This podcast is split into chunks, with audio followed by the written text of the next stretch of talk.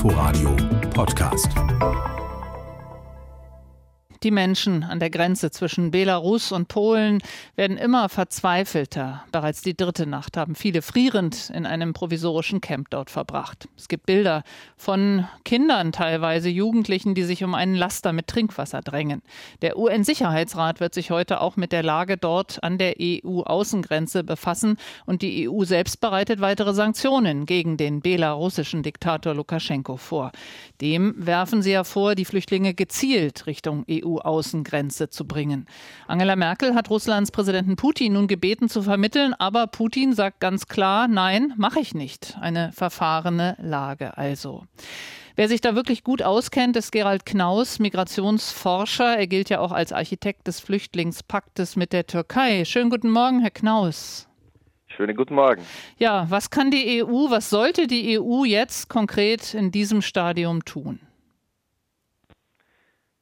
Ja, die EU hat tatsächlich nicht sehr viele Optionen. Für Lukaschenko und Wladimir Putin und man merkt das an den Aussagen russischer Politiker in den letzten Tagen, ist das eine Situation, die eigentlich noch besser läuft, als Lukaschenko erwartet hat.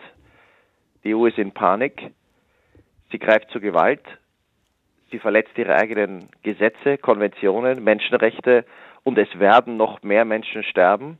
Und wir haben es äh, in dieser Situation auch mit einer Diskussion zu tun, die sich um Banalitäten dreht. Natürlich wird es nicht gelingen, indem man die Fluglinien versucht zu stoppen, Menschen aufzuhalten, die sich auf den Weg nach Belarus machen wollen. Die könnten ja einfach in Moskau umsteigen.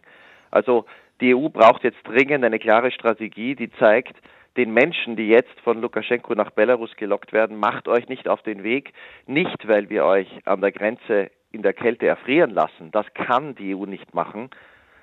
Aber weil es nicht automatisch bedeutet, wenn ihr nach Polen kommt, dass ihr dann, wie Lukaschenko verspricht, eine Woche später in Deutschland seid.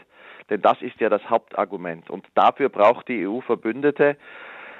Eine Möglichkeit besteht darin, mit den Demokratien in Osteuropa zu reden. Nicht um die Leute dort abzuladen, wie das manchmal präsentiert wird, sondern um der Erpressung, der Methode von Lukaschenko etwas entgegenzusetzen. Denn wenn die EU erpressbar wird, dann sind vor allem auch Demokratien in Osteuropa wie die Ukraine in Gefahr, denn dann wird das Instrument von Sanktionen bei zukünftigen Eskalationen, wie etwa in der Ukraine 2014, dann wird das Instrument der Sanktionen durch die EU nicht mehr glaubhaft sein. Mhm. Wenn wir das nochmal ein bisschen drauf gucken, also Sie schlagen, wenn ich das jetzt richtig verstehe, vor, dass man zum Beispiel mit der Ukraine spricht und sagt, die Menschen, die jetzt da zwischen Belarus und Polen sind, man lässt sie rein nach Polen, aber gibt sie dann an die Ukraine weiter oder wie verstehe ich Sie? Also die Idee ist, es gab 2011 auch so eine Einigung zwischen Australien und Malaysia, die Idee ist einfach sehr klar. Menschen haben das Recht, äh, dass ihr Leben nicht gefährdet ist, dass sie nicht gequält werden. Die Europäische Union muss Menschen, die in Gefahr sind, aufnehmen, denn Lukaschenko ist bereit, äh, mit Gewalt sie davon, äh, davon abzuhalten, von der Grenze auch zurückzuweichen. Also wenn Menschen nach Polen kommen, dann ist die Europäische Union verpflichtet, sie dort zu behalten. Nur, das allein kann nicht die Strategie sein und es wird politisch nicht passieren.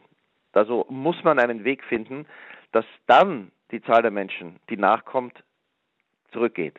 Wenn man das Asylrecht ernst meint, wenn man die Menschenwürde schützen will, dann gibt es dafür nur eine Möglichkeit, nämlich zu sagen, wir bringen die Menschen in ein Land, wo es Asylverfahren gibt, wo ihre Menschenwürde gesichert ist, aber wo niemand tausende Euro zahlen würde, die ja noch dazu in die Taschen von Lukaschenko fließen.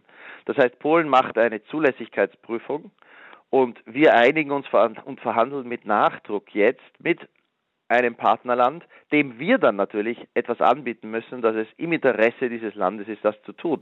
Ich nenne es einen Anti-Erpressungspakt, denn Minsk und Lukaschenko erpressen die EU.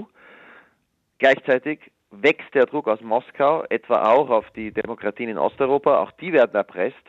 Und wenn hier die Vereinigten Staaten, Deutschland, Frankreich gemeinsam mit der Ukraine ein Zeichen setzen und sagen, je mehr Druck ihr ausübt, desto mehr engagieren wir uns und helfen in der Region möglichen Verbündeten, dann könnten wir die Flüchtlingskonvention und äh, die Nichterpressbarkeit der Europäischen Union beides äh, retten. Hm.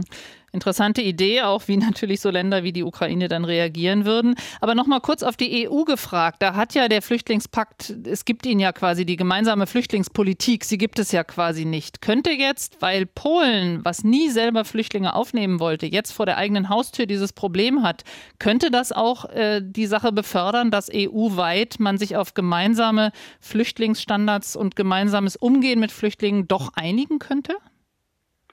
Ich halte das für praktisch ausgeschlossen. Der Flüchtlingspakt, wie er seit Jahren diskutiert wird, wird nicht angenommen werden. Und ich gebe Ihnen nur ein Beispiel, das eigentlich leider viele in der EU vergessen haben. 2015 wurde ja auch im September bei der Beschließung äh, von der Verteilung aus Griechenland und Italien von Flüchtlingen, da wurde ja auch Ungarn angeboten, Leute aufzunehmen. Und Viktor Orban sagte damals, und das wird auch sicher die Reaktion der polnischen Regierung sein, meine Strategie ist ganz anders. Ich will gar niemanden in Ungarn haben, denn wenn die erst mal da sind und hier warten, äh, dann habe ich ja verabsäumt, sie abzuhalten. Ich nütze Gewalt. Und Viktor Orban hat damals das Angebot abgelehnt, dass man aus Ungarn Leute aufnimmt.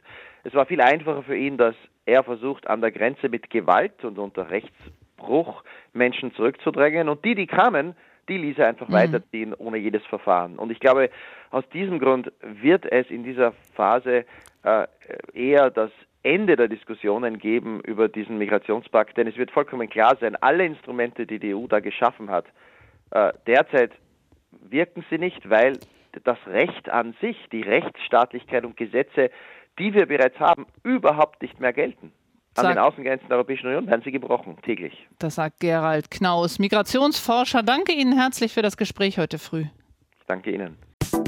Inforadio Podcast.